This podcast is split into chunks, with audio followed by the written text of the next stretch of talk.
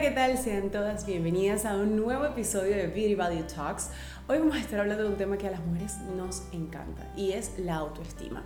Probablemente has escuchado que en muchas oportunidades alguien te haya dicho o le haya dicho a una amiga tuya, quiérete, ámate. Y nos lo dicen como si fuera algo fácil, pero debo decirte que no necesariamente lo es. Por eso vamos a definir a qué nos referimos con autoestima particularmente. Pero antes de profundizar en este término, quiero darte las gracias por estar acá escuchándome. Mi nombre es Eva Herbert, soy psicóloga clínica con una maestría en estudios de la mujer, años de investigación sobre el género femenino y un tiempo acá dedicado a todo lo que tiene que ver con autoestima.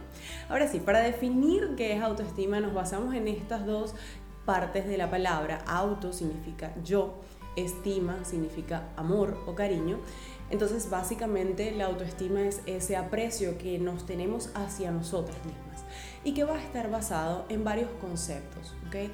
Eh, cuando nosotros hablamos de autoestima, estamos hablando de esa necesidad de aprecio que los seres humanos solemos tener, pero ya no tanto de la fuera hacia adentro, sino de eh, nosotras mismas hacia nosotras mismas. Este concepto va cambiando a lo largo de la vida. Quiero que sepas que tu autoestima puede variar dependiendo de situaciones que vivas y eh, va a estar influida por diversos factores, como por ejemplo cómo luce tu aspecto y cuáles son los estándares de belleza del país donde creciste o donde estás viviendo, cómo ha sido tu salud, cómo fuiste criada, cuáles fueron esas experiencias escolares que tuviste, es decir, si sufriste bullying en el colegio o no, cómo es tu inteligencia emocional, cómo toleras o, aceptas o lidias con la influencia de otras personas externas y las relaciones sentimentales. Siempre he dicho que nuestras parejas tienen una capacidad increíble de influir en cómo nos sentimos con nosotras mismas. Por eso, ten cuidado a quienes coges como pareja.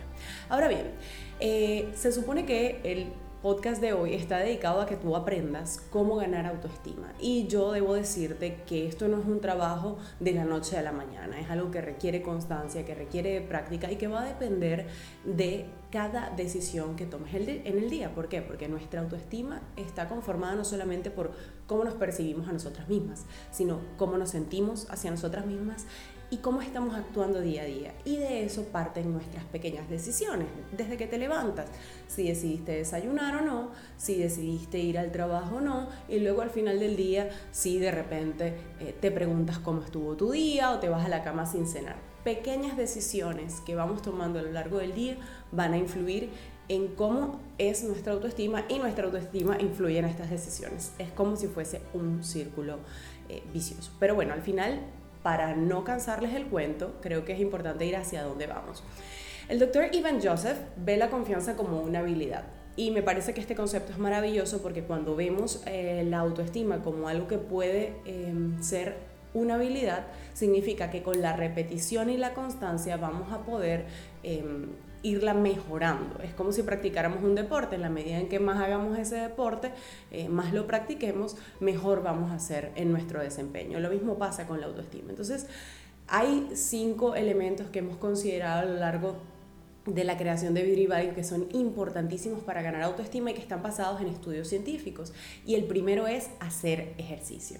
Si haces ejercicio, vas a notar que esa liberación de endorfinas que vas a tener va a ir mejorando tu estado de ánimo. Cuando terminas de hacer ejercicio, te sientes que hiciste algo por ti, te dedicaste tiempo, te sientes hasta más bonita a pesar de que estás sudada.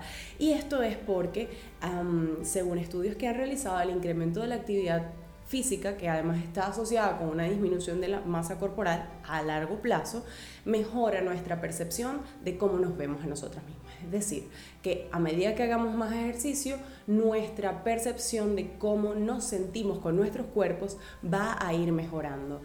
En segundo lugar, comer saludable. Está científicamente comprobado que en la medida en que nuestra alimentación esté eh, dedicada de la forma más sana para nosotras, es decir, que nosotras nos dediquemos a escoger lo que necesitamos de acuerdo a lo que nuestro nutricionista haya dicho, que hagamos las mejores elecciones, eh, va a mejorar eso que nosotros llamamos una autoimagen o un autoconcepto positivo, porque estudios han determinado que hay una alta correlación entre la percepción de salud en una nutrición apropiada y una buena autoimagen. Así que vamos a tratar de cambiar cómo estamos alimentándonos. En tercer lugar, rodearnos de personas que nos suman.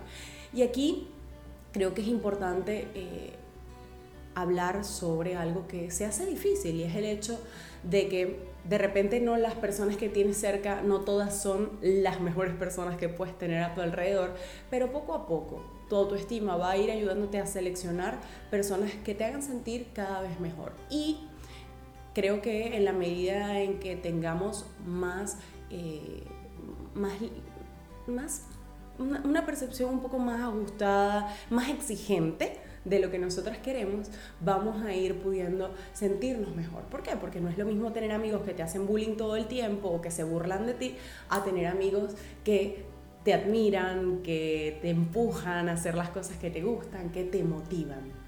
Entonces, em, creo que acá cabe mencionar uno de los estudios más largos que se han hecho de felicidad que hizo la Universidad de Harvard y que, cuyo actual director es Robert Waldinger, donde han encontrado en este estudio em, que tiene más de 80 años que las relaciones cercanas son incluso más que el poder o el poder, el dinero o la fama, quienes realmente nos hacen felices. Así que trata de escoger a personas que te sumen para que tu autoestima pueda verse beneficiada por ello. En cuarto lugar, hacer lo que nos gusta. Actividades recreativas en estudios científicos han demostrado tener un efecto positivo en aumentar el nivel de la autoestima y disminuir el sentimiento de soledad. A veces puede que te haya pasado que de repente no tienes a qué dedicar tu tiempo libre, tu tiempo de ocio, tus días de vacaciones, tus días em, de fin de semana y pasa que en ese momento empiezas a cuestionarte a ti si lo que estás haciendo está bien, si estás bien y si estuvieses dedicando ese tiempo a hacer cosas que te gustan, probablemente estos pensamientos disminuirían. Entonces, siempre, por eso siempre les recomiendo a mis pacientes que traten de encontrar eso que les gusta, aunque tardemos años en hacerlo, pero trata de, eh, como un pequeño ejercicio y un tip, buscar en tu memoria qué era eso que hacías cuando eras pequeña que te encantaba hacer y repítelo.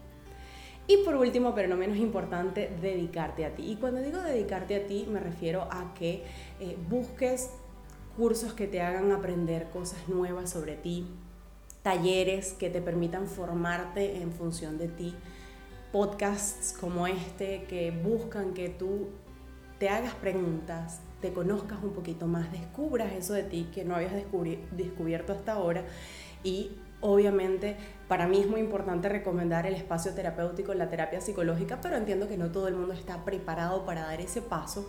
Eh, sin embargo, cabe mencionar un estudio científico en el cual eh, la terapia conductual, la terapia psicológica e incluso estar en lista de espera para muchas personas mostró un incremento significativo en cómo, cómo se sentían. El hecho de decidir haber buscado ayuda para las personas que estuvieron en este estudio ya implementaba o incluía un avance en cómo estaba su estado de ánimo. Así que ya habiendo tenido estos cinco elementos, hacer ejercicio, comer saludable, rodearte de las personas que te suman, hacer lo que te gusta y dedicarte a ti, debe acercarte a sentirte o a tener una mejor percepción de quién eres tú. Recuerda que no es un trabajo de la noche a la mañana, es decir, no es algo que ya tú hoy hiciste las 5 y vas a terminar con una autoestima cambiada porque es un proceso que toma tiempo, pero debemos tener paciencia. Recordemos que los hábitos se instauran en nuestra vida con la suma de varios días. Muchas personas dicen que son 21. Yo te recomiendo que no los midas, sino que por el contrario vayas día a día, un paso a la vez y eso te va a permitir ir eh, dándote cuenta de lo saludable y de lo beneficioso que esto puede ser en tu vida. Basta con decirte que una mujer segura, eh, siempre he creído que es una mujer capaz de cambiar el mundo y estoy convencida de que si tú lo ves así, te vas a sentir muchísimo mejor. Así que no pierdas la oportunidad de incorporar cada uno de estos elementos en la medida en la que sientas que estás lista para hacerlo y espero que te haya gustado este podcast que puedes ver o escuchar con video o sin video en las plataformas de YouTube y Spotify. Recuerda comentarnos si te gustó, darnos like, mandárselo a tus amigas, compartirlo con todas las personas que quieras que puedan aprender un poquito más sobre ellas mismas. Muchísimas gracias por habernos escuchado hasta acá. Esto fue Beauty Value Talks, un espacio para que tú aprendas a descubrir el verdadero valor de tu belleza que no tiene nada que ver con cómo te ves por fuera, sino cómo te sientes por dentro. Gracias.